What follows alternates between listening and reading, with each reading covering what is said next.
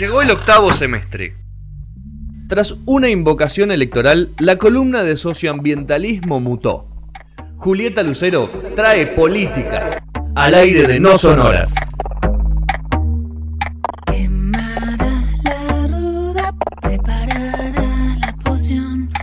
Hola Juli.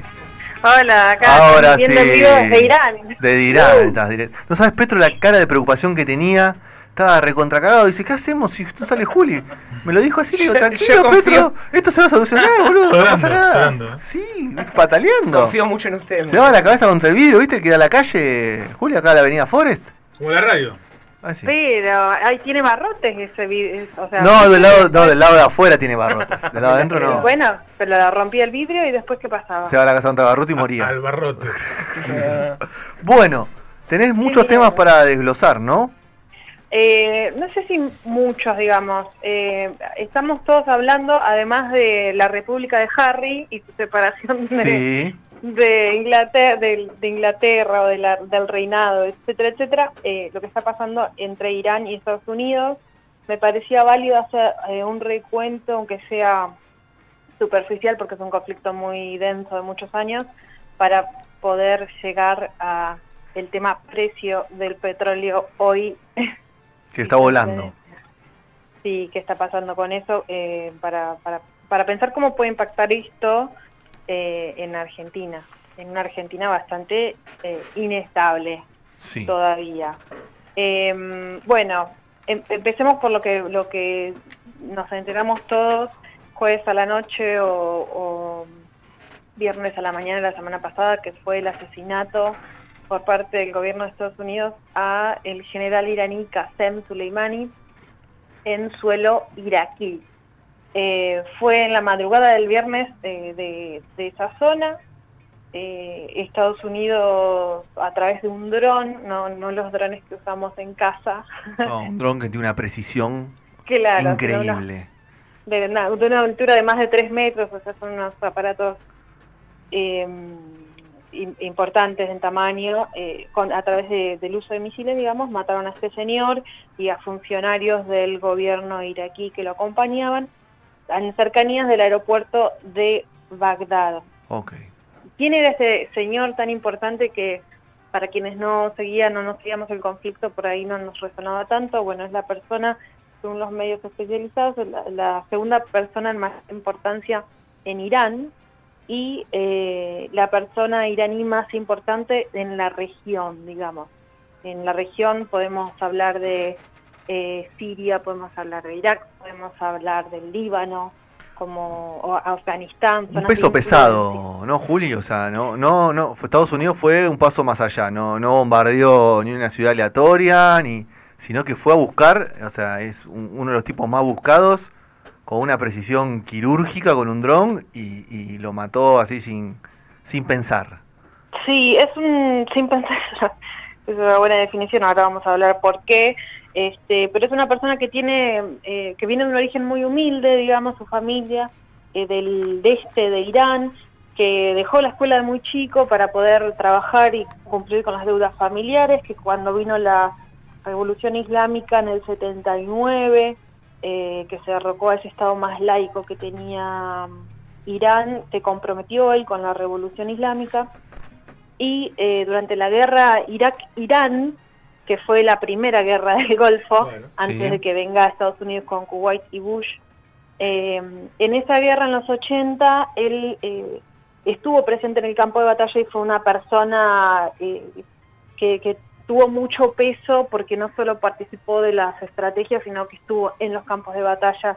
Eso se recompensó eh, y le creó eh, esta imagen de, de, persona que se pone al frente de las cosas, digamos, y a partir de ahí se convirtió en el comandante de las fuerzas Quds, que son estas fuerzas de que, que, eh, lo que hacen es hacer ex- operaciones extraterritoriales iraníes en, eh, los, en la región vecina. El objetivo es de estas fuerzas y de este señor en su trabajo era buscar canales eh, para eh, imponer, digamos, la influencia de Irán sobre la región, en particular Irak, Siria. Recordemos que Siria eh, está en conflicto con la guerra civil de, hace varios años ya, desde el 2011, eh, y también el Líbano con vínculos con Hezbollah. Son fuerzas que eh, son iraníes, entonces, militares iraníes, una fuerza especial que opera afuera de Irán. El líder de esa fuerza era este señor, este general que mataron. Em, como decís vos, fue de precisión, es una persona que hace muchísimos años que se conoce, que, em, que Estados Unidos durante años, eh, durante la administración de Obama, decidió no tocar por el acuerdo de armas nucleares que se logró porque estaba, se estaba en tratativa de ese acuerdo para que Irán deje de enriquecer uranio, entre otras cosas. Entonces en ese momento se decidió no tocar, pero bueno, desde el 2018 que Trump salió, sacó a Estados Unidos del acuerdo nuclear, comenzaron a haber una escalada más grande de fuerza hasta que desde eh, sus vacaciones, creo que estaba de vacaciones, Trump decidió apretar el botón, este, bueno, y que explote este señor y otros funcionarios y el tweet, ¿no? Después, con la bandera estadounidense. Tranqui. Qué tremendo, ¿no? So good, so far, decía. Por si, so far, so good. por si pensaron que se había equivocado, ¿no? Tremendo, porque y no solo ese tweet, o sea, los tweets posteriores de, de los ataques en represalia que recibieron en las bases de esta semana también fueron tremendos. Sí fue más calmada la conferencia de prensa que dio ayer. Eh, donde eh, sí habló de Estados Unidos como la fuerza más importante o el ejército más importante, que no se van a dejar tocar, y un montón de cosas, pero lo dijo en un tono muy calmado, em, no hubo tweets voladores sobre el tema, sino que fue muy formal, digamos, y bajó un poco eh, la, el tono del conflicto, por decirlo de alguna forma. ¿Y cuánto de todo esto es, es, es una movida política para él mismo? De todo esto que está sucediendo? y eh, mira, no soy analista internacional, pero lo que dicen los analistas internacionales es que eh, sí le está sirviendo de alguna forma de cara a las elecciones que, tiene próximamente Estados Unidos y además eh, él al poner el conflicto en Medio Oriente está sacando del eje un poco el tema del impeachment Tal cual. Que ya se trató en una de las cámaras y todavía no entró en senadores, donde él tiene la mayoría. Se cree que no va a suceder, finalmente que no lo van a sacar del gobierno porque tiene mayoría en el Senado, pero eh, bueno, está poniendo su perfil alto de golpe. Eh, con otro tema afuera de Estados Unidos y hablando de terrorismo. Este señor que mató, este, este iraní, no era un terrorista como Bin Laden que no pertenecía a ningún gobierno, era un general de un estado. Claro, claro, tenía tremenda la diferencia. Tenía en la espalda de un, estado atrás. Exactamente, este, eso es lo grave, o, lo, sí, lo grave, porque se puede decir llamativo, pero realmente ha sido... Y lo que fue el eh, funeral, ¿no, Juli? Hubo 50, 35 muertos 50, en una estampida. Sí, sí, sí, estampida. Eso también llama la atención de muertos, porque era una persona eh, temida pero querida. Mm. Era una persona que era respetada por su estrategia, eh, tenía no solo eh, sabía de estrategia del campo de batalla, sino trabajaba con inteligencia, era una figura que en el mundo occidental sería, cumplía varios roles, digamos. En, quizás en, en Estados Unidos hay varias personas cumpliendo el rol que ese señor cumplía en Irán, ¿no? que, que como que condensaba acciones eh, de distintos espacios en Occidente. ¿El mundo está preparado para una guerra? Yo no creo, yo creo que no. Yo, creo que no, no sé, uno no vivió no las guerras mundiales en su momento, pero me parece que con, los contextos eran otros. Había países mucho más fuertes, quizás estaba todo mucho más polarizado que ahora. Hoy en día, hoy en día para mí si se mete China en, la discusión me parece que, es potencial de guerra. me parece que prima mucho más lo comercial que quizá lo bélico. Y China está en la discusión de alguna forma, porque este acuerdo nuclear, que lo que buscaba era frenar, por un lado, el enriquecimiento del uranio y el uso del plutonio por parte de Irán, eh, y levantar las sanciones que tenía Irán, que no podía comercializar, eh, estuvo firmado por Estados Unidos, Irán, Francia, Gran Bretaña, China y Rusia. Los popes a nivel mundial. Claro. Entonces, el 5 OP más uno que Irán. Este mm, entonces, eh, están en la discusión. Lo que pasa que es un tema comer o sea, es un tema bélico, ¿no? Pero es un tema comercial también y financiero. Cuando se firmó este acuerdo, lo que pudo hacer Irán eh, además de bueno restringir esa producción de, uranio, de enriquecimiento del uranio, es que se le levanten las limitaciones que tenían o las restricciones que tenían a nivel internacional para comercializar crudo, porque Irán es uno de los eh, de los países, eh, creo que es el cuarto exportador, si no me equivoco, de, petróleo y primero de gas. Te hago una pregunta, Juli, ¿por qué se disparó el precio del barril? Al que, a los que no sabemos el precio del barril se dispara porque comienza a haber disputas en esta zona, que es la principal zona productora eh, de hidrocarburos. Okay. Ahora bien, eh, dicho eso, en los últimos 10 años, Estados Unidos, con el shale oil, con esto eh, de los hidrocarburos no convencionales, se ha convertido en productor, un importante productor también de hidrocarburos antes dependía al menos en un 30% o hasta un 30% de importaciones de esa zona del mundo, por eso tenía tanta influencia y entre todas las comillas, ¿no? Cuidaba sus intereses en esa zona para no dejar de recibir el petróleo que necesitaba para en su industria. Bueno, en los últimos 10 años con el desarrollo de este shale oil, Estados Unidos ya no depende tanto de esta zona. Entonces, quizás un poco eh, esta decisión también de asesinar a esta persona eh, tiene que ver con que Estados Unidos ha tenido un poquito más de independencia en ese sentido de eh, el Golfo Pérsico, la península arábiga. Muy bien. Eh, esto quiere decir que, que se aumentó, subió, es verdad, el precio del petróleo, no tanto como podría haber subido en otro momento. Y en Argentina en particular, bueno, en todo el mundo en realidad, cuando sube el petróleo, ¿qué sube? La nafta. Exactamente. 63 estaba hasta que yo vi el barril, no sé cuánto cotiza ahora. Estaba en 65. 65. 70, 66, 68. Fue, o sea, se movió toda esta semana desde el ataque y estaba 65. Dicen que el Bren estaba a 50, algo así, ¿no? Más o menos, antes de todo este caos. Sí, subió un 4,5 creo. Este, con el asesinato de este señor. Eh, así que sí, suba de petróleo significa suba de combustible en todo el mundo en Argentina en particular es un problema post elecciones porque hace cuatro meses que tenemos el congelamiento de los hidrocarburos, de las naftas. Que sigue congelándose, le siguen poniendo más cubitos a, los precios. Pero está cada vez más complicado porque eh, ya habíamos hablado la semana pasada de lo, que había pasado con Guillermo Nielsen, que había anunciado esta suba eh, del precio del hidrocarburo de IPF y con un llamado de, Alberto Fernández se frenó, porque no había acuerdos con el cristinismo, pero por otras cuestiones también eh, adentro de las cámaras del Congreso. El asunto es que todo este conflicto externo lo que hace es calentar más la situación, o sea que las presiones de las petroleras para subir el precio del petróleo sean cada vez más grandes. Y eh, teniendo en cuenta que el gobierno asumió hace poco no hay todavía una política clara respecto de lo que va a suceder, o sea, cuáles son las reglas de juego para las petroleras.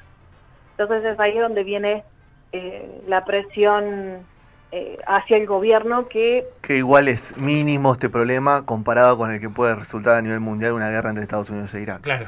No, estamos mirando nuestro ombligo, pero la verdad que, es pequeño, sí, hay que mirarlo, obviamente, pero es pequeño al lado de todo lo que puede ocurrir a nivel mundial desde de ser dos países que están con Europa en el medio, o sea, de ese punto... Eh, sí, sí, y, tanto dinero en armamento en esa zona también.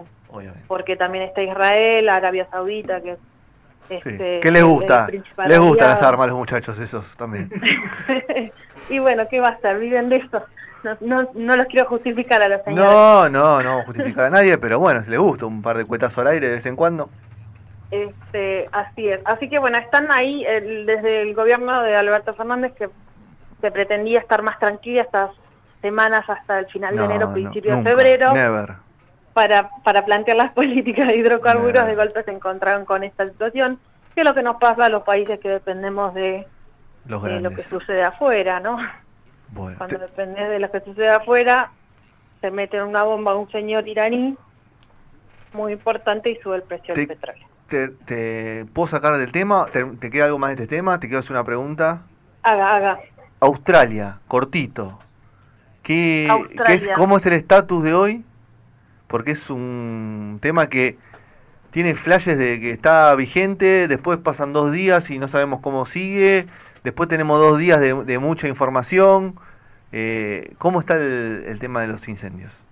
Eh, por ahora se cree, o sea, por las cifras oficiales que se hablaron, eh, se hablan de 26 muertos, de 2.000 viviendas quemadas. El tema es que el verano significa calor, entonces hay días donde las temperaturas son altísimas y se pueden rebrotar, digamos, los incendios y hay días que son más calmados, también tiene que ver con el viento. No, y además, chicos, no nos olvidemos que también murieron mil millones de animales. Y especies que, se extinguieron directamente. Sí, están... El, están... el 30% de los, de los koalas ya se fueron, o sea, murieron en, el incendio, eh, cerca de 10.000 camellos, eh, un montón de, animales que, que, bueno, que dependen de de la parte de la, de la sabana de, de, Australia, los bosques, la verdad que es un, es un quilombo bárbaro. Claro, sí, es un quilombo bárbaro. Y no solamente, eh, bueno, sí, para todas las especies y de reconstrucción después para, para ver eh, qué pasa con todas esas ciudades en las que se tuvo que evacuar, cómo se va a reconstruir económicamente la zona, cómo se va a trabajar para la preservación de la fauna o la flora que queda pero lo cierto es que a pesar de que hace unos días venían más tranquilos porque habían bajado las temperaturas, ahora están otra vez con unas, eh, lo que había visto hoy eran 38 o 40 grados. Y con unos 150 eh, incendios activos todavía. Sí, Así que estamos viendo tenis nosotros en Sydney ahora y hace mucho calor y después en el abierto de Australia en Coso que se pronostican 50 grados también más o menos para esta semana, así que eh, ese sí están pasando un verano bastante complicado y encima con todo este caos que tuvo una repercusión tremenda. La verdad que sí, y mm, lo que se habla todo constantemente en los medios es cambio climático, cambio, climático. sí, es verdad. Eh, sí, cambio climático, pero no nos olvidemos que el cambio climático es la consecuencia de la forma de producir que tenemos. Eh, así que, o sea, no despeguemos, eh, sí es cambio climático, pero no despeguemos eh, de, de, lo que produce ese cambio climático de alguna forma. ¿Por qué aumentan las temperaturas o cambian los regímenes de lluvia o sucede lo que sucede? Es cierto que eh, están en Australia, digamos, son más o menos normales este tipo de incendios, no así tan grande, ¿no? Pero es temporada de incendio, no es que no. Eh, lo mismo que les contaba yo acá en esta zona, hablamos la semana pasada de los incendios, al día siguiente fue que se quemó las grutas. Claro. ¿No? Eh, y ya venía la ruta 3 quemándose en algunos campos más alejados de la ciudad y ese día se quemó, digamos, dentro de lo esperable, lo mismo que pasó con el Amazonas. Dentro de lo esperable eh, son zonas que generalmente tienen este tipo de, problemática, pero que se ven agudizadas por las subas las temperaturas en los, en los últimos años y la falta de agua también. Muy bien, bueno. Bueno, dos conflictos hay que estar atentos, hay que seguirlos. Sí, la independencia, eh, o sea, no tiene nada que ver a veces, ¿no? Pero es un poco político. ¿Qué está pasando con Harry? ¿Qué le pasa, Harry? ¿Qué le pasa, a Harry? Que de golpe dice que no va a ser más realeza. Ahí, ahí, o sea, por un lado está lo... Siempre fue un rebelde Harry igual. ¿Siempre fue un qué? Un rebelde. eh, sí, puede ser. Sí, se portaba mal, venía a los países de Sudamérica y hacía lío, ¿te acordás? Pero era joven y adolescente. Obvio, y bueno. Ah, es grande y, padre. Blanco y con dinero. Claro. Hombre. Este, pero bueno, más allá de, lo superficial de la cuestión de la realeza, digamos, hay que ver cómo impacta en Inglaterra, una Inglaterra o en una Gran Bretaña que está trabajando el tema del Brexit. Hace tantos años ya lo trabaja. Eh, pero se aprobó, eh, se aprobó, eh, yo si no me equivoco es hoy y ahora tiene que eh, analizarlo la Cámara de los Lores hasta el 31 de enero, tienen tiempo. Así que están con eso. La Cámara de los eh, Lores. Tremendo. Siento que Año 2020. Película, claro, siento que tiene una película del siglo XIV. The Crown, estamos viendo The Crown. Viste que ahora en los Globos de Oro fue, fue, nominada y viste, estamos viendo estamos viendo The Crown todavía en Inglaterra. Pero es tan lindo Inglaterra igual, chicos. La rebanco de Crown, no la reina, pero la serie. La serie es muy linda, dicen, sí está bueno. Muy bien. Bueno, Juli, ¿algo más le ha quedado? No, señor. Muy bien. Bueno, te damos descanso por el día de hoy. Salís a, comer, a pasear, a ver la playa. Regar. A regar. A regar porque a las 8 de la, hasta las 8 de la noche no se puede regar acá. Hasta las 8 de la noche no se puede regar. ¿Lo eh, dijo y eso? Eh, es una medida del municipio de hace muchos años. Solo se puede regar entre las 8 de la noche y las 8 de la mañana porque es una zona que no tiene agua dulce. Muy bien. El agua que llega a Madrid viene de Trelew.